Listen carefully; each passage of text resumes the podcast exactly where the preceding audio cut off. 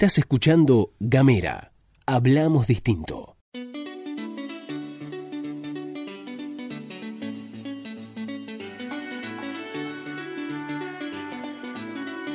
Hola, hola, hola, hola, ¿cómo están? Arrancamos una vez más, estamos haciendo Femininjas Bien pero Bien al Sur, un podcast feminista de Tierra del Fuego. Yo soy Luz Escarpati y en esta oportunidad me acompaña Verónica Barón, profesora de Ciencias Naturales del secundario. ¿Cómo andás, Verón? Hola, Luz, muy bien, por suerte muy bien, y no de biología.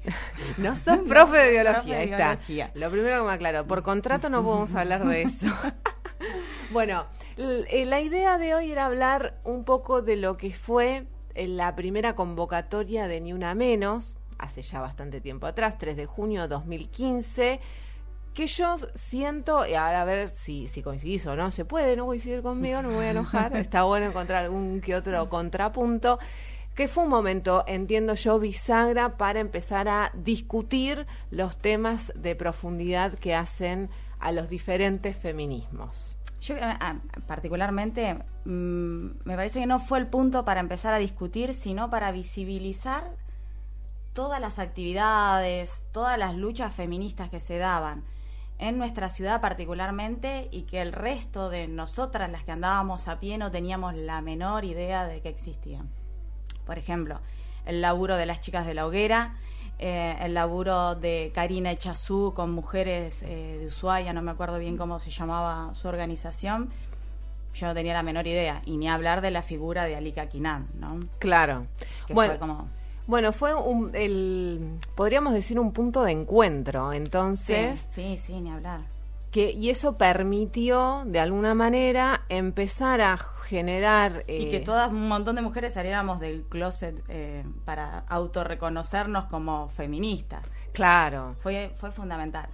Claro, totalmente. Bueno, eh, ponemos un poco en contexto, recordamos ni una menos, eh, 3 de junio de 2015 fue la primera movilización, a partir de ese momento todos los años se, se realiza, a veces con más o con menos convocatoria, también vamos a discutir un poco eso, qué es lo que pasa con ni una menos que no tiene la fuerza con la que se originó, que también hay este hay que hay que pensar a, pensarlo porque es lo interesante es, es ver qué pasa con esos espacios que en un primer momento fueron como lo que- pujantes y a diferencia de lo que pasa a nivel nacional, nosotros a nivel local hemos ido como para atrás. te eh, ¿Entendés que hay una diferencia con lo que pasa a nivel nacional? Porque yo también siento que a nivel nacional el colectivo Ni Una Menos está bastante desdibujado. Mm, Sí, pero tienen, eh, están desdibujados, pero lo más importante, que es la parte eh, promotora y de empuje que son las pibas, Ujú. Me parece que siguen sumando, sumando, sumando. Nosotras no sé qué es lo que nos está pasando con el mensaje cuando lo bajamos o cuál es nuestra responsabilidad ya como mujeres más grandes, nada de viejas. Me parece que eh, lo que pasó en, en nuestra última marcha nos tendría como que llamar la atención, ¿sí? Porque mm, en otras marchas, como por ejemplo la por la campaña del aborto, las chicas están más presentes. Vos cuando decís las chicas decís las más jóvenes. Las pibas, sí, las del secundario. mm, Yo tengo un montón de alumnas, todas, o sea, se autoperciben feministas hasta el tuétano. Y cuando se les pregunta qué fue lo que pasa, ah, en- no se sienten contenidas en las, en las reuniones, cuando se empiezan a, armar todas las marchas o las actividades, por ejemplo, del último Ni Una Menos, ellas no se sienten contenidas como si se sienten en las reuniones de la campaña, de las, de las actividades por la campaña del aborto. Claro. Chan.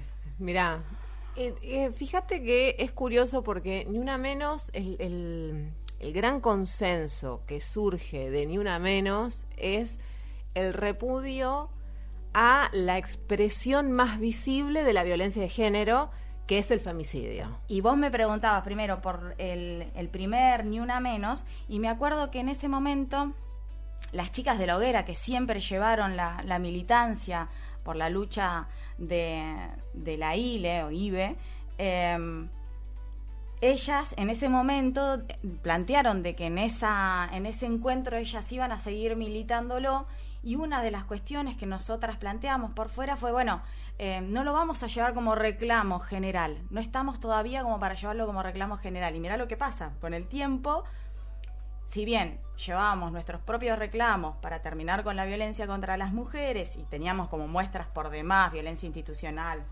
violencia intrafamiliares, o sea, había de todo para, para poder visibilizar en nuestro primer Ni Una Menos, también como parte de la violencia institucional, el no poder tener acceso al aborto, nosotras ahí decidimos, bueno, vamos a dejarlo para quizás para más adelante.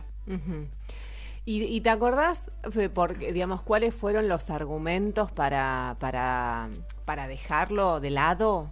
No lo dejamos de lado. O sea, dejarlo, digamos, lo dejamos como, eh, en realidad fue, eh, fue bastante astuto, en realidad. Después, con lo que fue pasando, y te vuelvo a decir, hoy las actividades y la, las actividades de la campaña por el aborto, me parece a mí que tiene mayor fortaleza que lo que pasó con Ni Una Menos.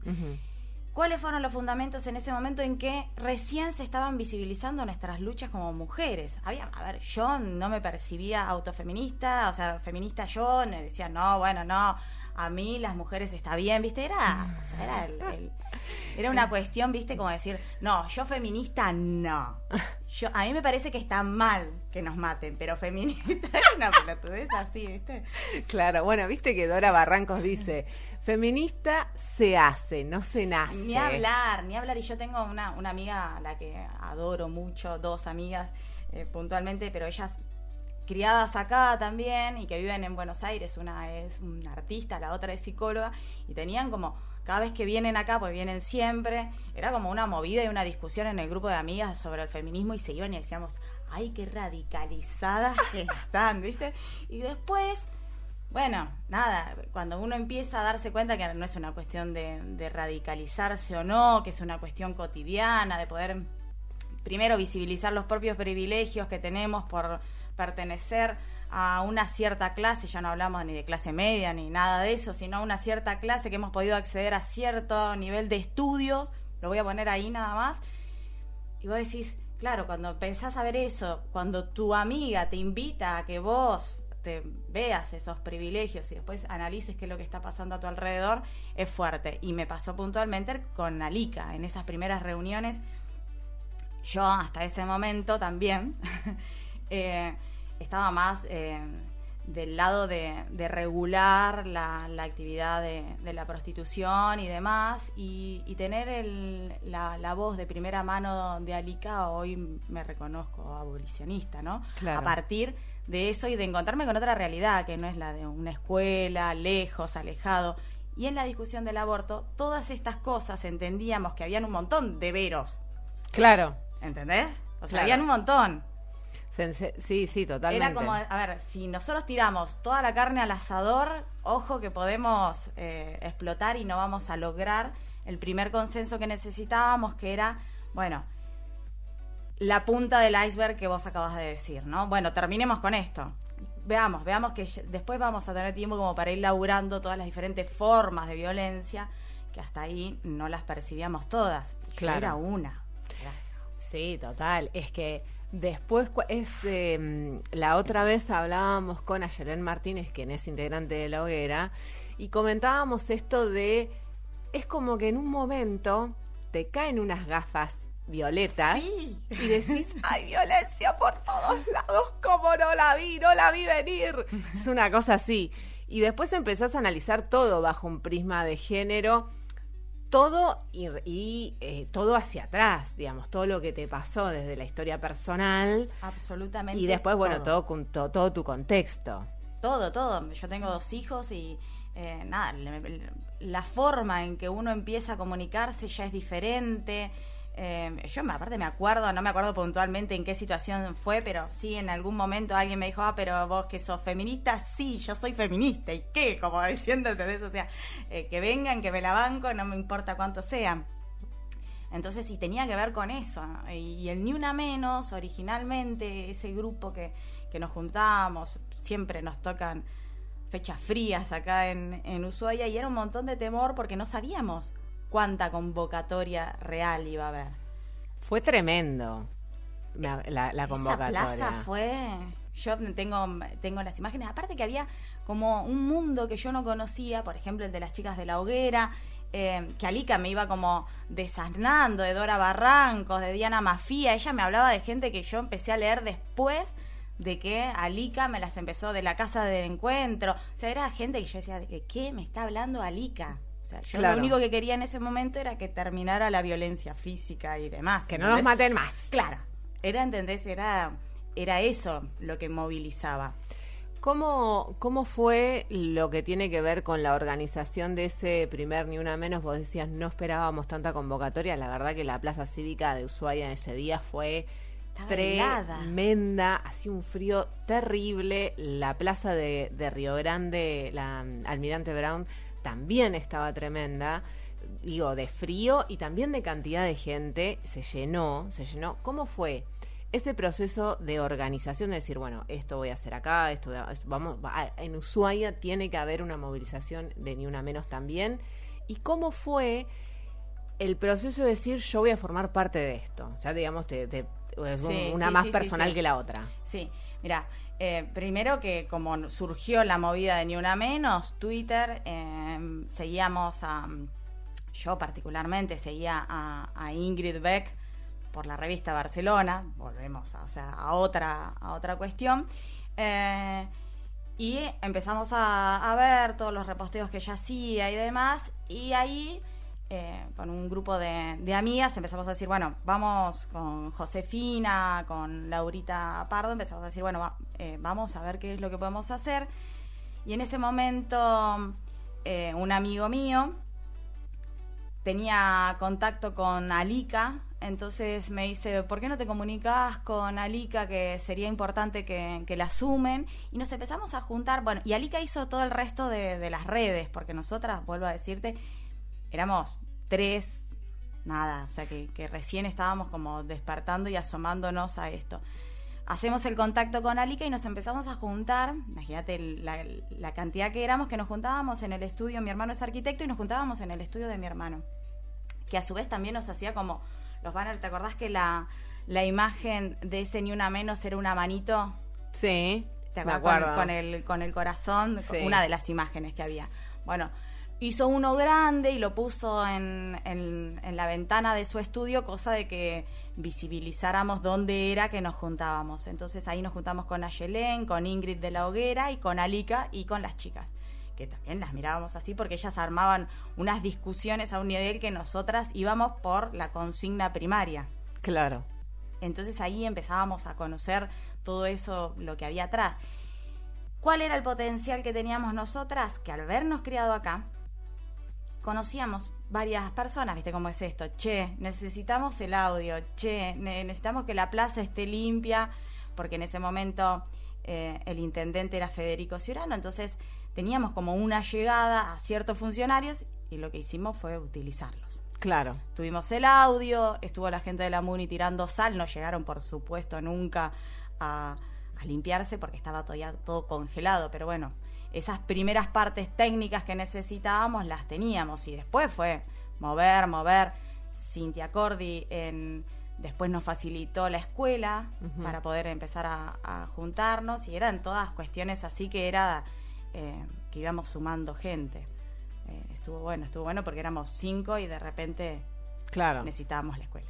Y vieron la, la plaza, digamos, organizado todo. Eh, vieron la plaza y en la plaza había, si no recuerdo mal, mil, mil quinientas personas. Era un montón de gente. Sobre todo para la poca capacidad de movilización que hay en Tierra del Fuego, que está fuertemente vinculado con un montón de cosas entre las que subyace la cuestión climática. Claro, no, siempre, bueno, a ver, si no, cada vez que nos encontramos en las marchas nunca nos va a tocar un día con calorcito, como las veces la, allá que se ponen en teta, decía acá, no, no, no, da. No, no, da.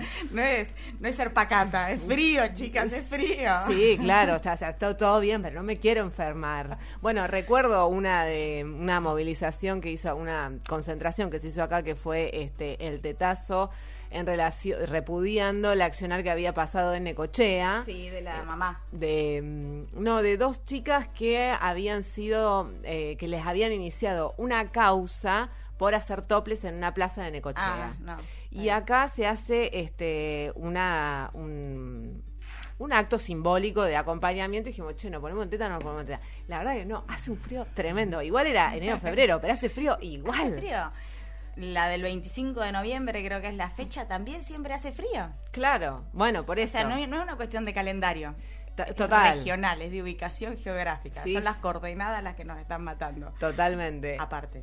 Eh, Sí, entre, entre, otras, entre otras cuestiones, ¿no?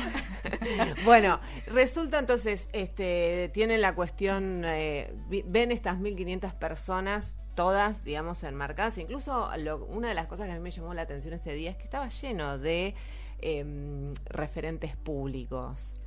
Y ninguno tomó la palabra, ni ninguno se, se expuso adelante, sino que estaban como ahí dando vueltas, pero no, no tomaron el ¿Te protagonismo. acordás? Estaba Fabiana, Sí, que eh, estaba enfrentada, porque también está, ahora me, me estás diciendo, me voy llevando a ese momento que tuvimos en cada encuentro de mujeres unos despelotes para 20.000, sí. eh, porque estaba Fabiana también y eh, también se les pidió a las a las organizaciones que moderáramos esta cuestión porque Fabiana en donde aparecía y estaban las chicas del SUTEF eh, era un encontronazo y nadie la pasaba bien Claro.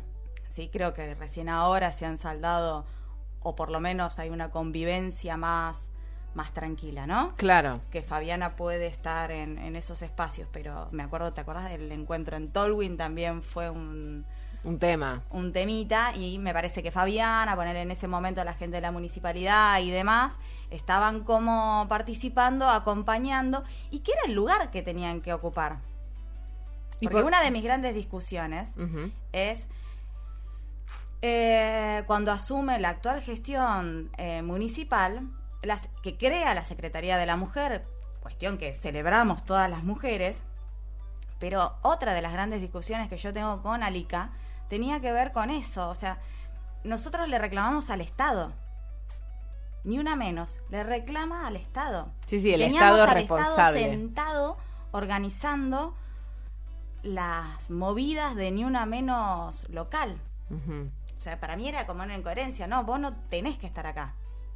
Claro, Porque si vos rece- recepcionás toda esa información, en realidad tendrías que estar solucionando estos problemas de donde, donde vos puedas, ¿no? Estaba claro que desde un lugar municipal, o sea, no es que puedo solucionar los femicidios, total. Sí. pero sí puedo solucionar una gran parte de los femicidios y de todas las otras violencias que sufrimos las mujeres. Entonces era como, che, ¿te parece como que el- la Secretaría de la Mujer puede apoyar y todo, pero no tener a las funcionarias sentadas? Claro.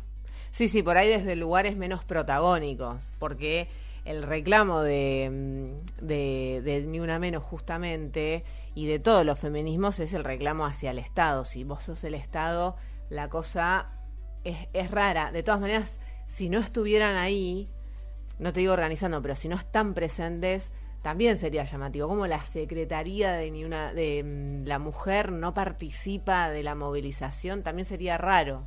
Sí, y yo también la- pensé, ponele, yo, secretaria de la mujer, ¿y qué hago? Porque esto también me involucra, esto también me convoca, pero ahí creo que tiene que primar una cuestión de poder ver cuál es la responsabilidad política que tengo y dejar un, po- un poquito al costado a una cuestión eh, personal y recepcionar. O sea, yo puedo facilitar. No, no, no estamos diciendo que no. Puedo facilitar y demás.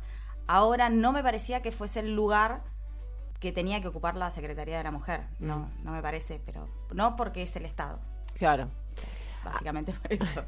A partir de, de- de la movilización, de la primera concentración de Ni Una Menos, como decíamos recién, empieza toda una discusión que ya es más de fondo, que tiene que ver con las diferentes violencias hacia las mujeres y que después esas violencias, si no se trabajan y, se, y, se- y si no se... Y si no se establecen herramientas para desactivarlas, esas violencias derivan en el femicidio. Y empieza la discusión de los micromachismos, empieza la discusión de la violencia institucional, la desigualdad entre hombres y mujeres en los lugares de, de decisión, un saludo muy grande para el Consejo Deliberante, bueno, Para los siete muchachos. para los siete muchachitos, en, en todas estas cuestiones. Vos sos docente y estás este, y laburás diariamente con les pibes. ¿Cómo, a partir de, de estas discusiones que se ponen en la, arriba de la mesa, cómo las recepcionan todos ellos Mirá. y ellas? Eh, yo trabajé, que, que de ahí nosotras nos conocemos, en, en el Colegio Los Andes, que en un momento supo ser eh, una de las escuelas donde, eh, protagónicas para la implementación de, de la ley de ESI. Y ahora actualmente trabajo en dos escuelas que son en dos escuelas particulares, porque son las dos escuelas privadas. ¿sí? Y una más particular que la otra, porque tiene un proyecto desde la primaria, desde hace años, antes de que saliera la ley de ESI, en torno a todos estos temas. Entonces, nuestros chicos tienen otra mirada. Sin embargo, todo el tiempo nosotros tenemos que estar volviendo a hacer una distribución equitativa de la palabra dentro del aula Claro. todo el tiempo, porque si no eh, es como vos te empezás a fijar en esas pequeñas cuestiones y decís, claro, o sea, siempre toma la palabra el delegado. La delegada, nuevamente como pasa con las listas, va como de acompañante. Segunda. Claro. Claro. Es increíble cómo se vuelve a reproducir cuando afinás la, la mirada y ves eso, cómo se vuelve a reproducir adentro del aula. Claro. O sea, y son todos esos momentos, eh, yo particularmente, que estoy dentro de la- del área de ciencias naturales, no de biología, eh, y nosotros tenemos realmente una brecha de género muy, pero muy importante con respecto a nuestras chicas. Hay un montón de estudios, eh, ahora hay estudios ya en nuestro país que hablan de, del- de cómo las chicas empiezan a perder las ganas y, y la movilización por las ciencias y que tiene que ver con cómo, cómo tratamos a nuestras chicas adentro del aula. Claro. Mirá vos. Entonces es cuando vos decís estas desigualdades, llegamos al femicidio, ¿sí? Pero todas esas desigualdades que nosotros vemos adentro del aula y que les cuesta tanto a nuestros compañeros y a nuestras compañeras poder verlo a los profes y a las profes. No sabes lo que les cuesta.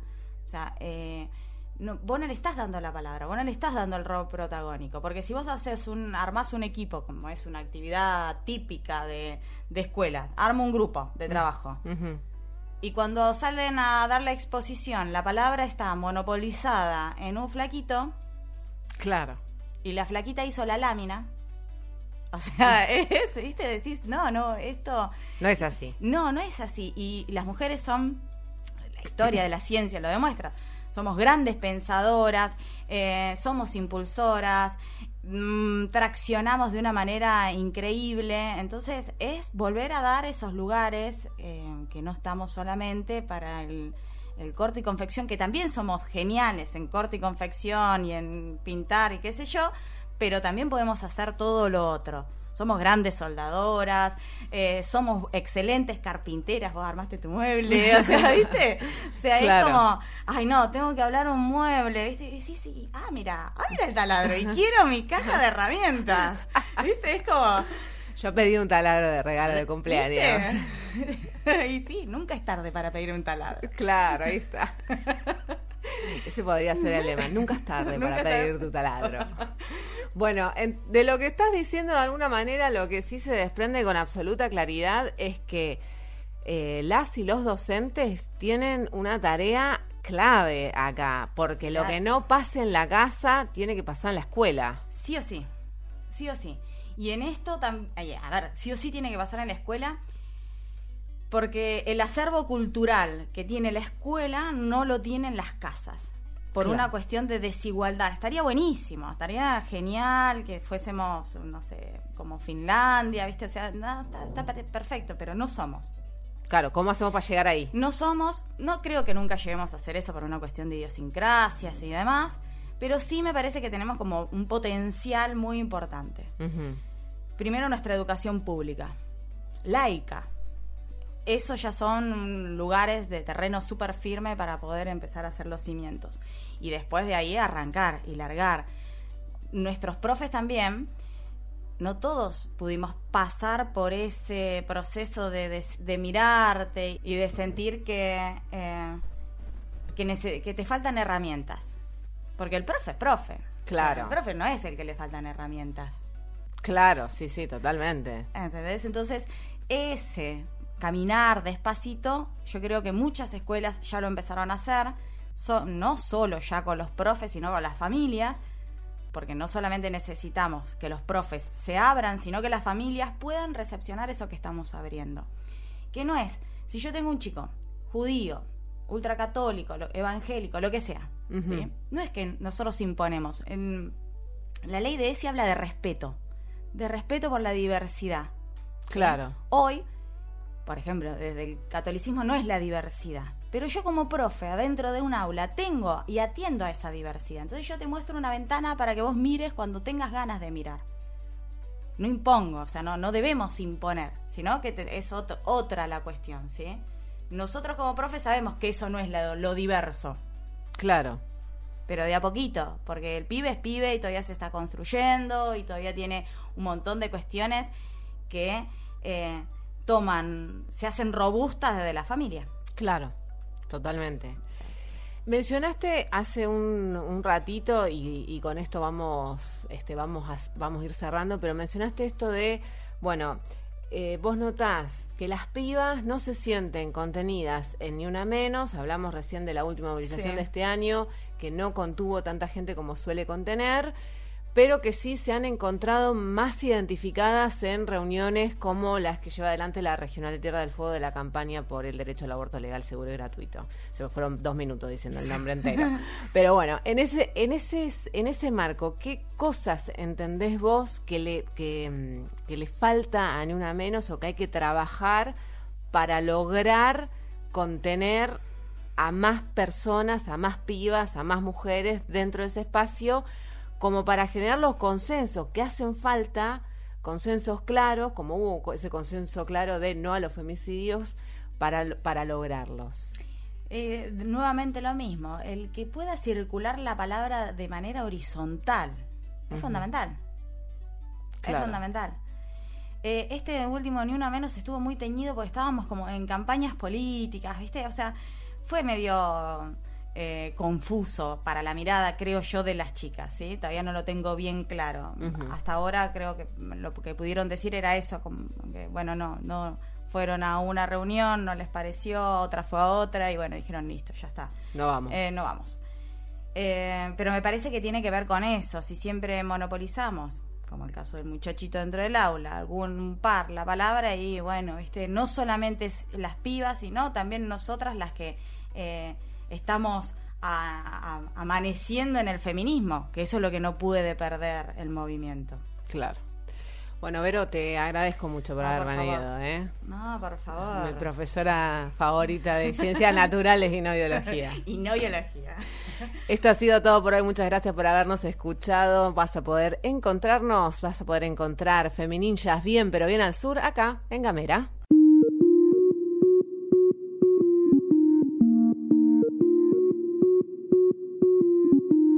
Compartí nuestros contenidos. Ayúdanos a crecer. Gamera. Hablamos distinto.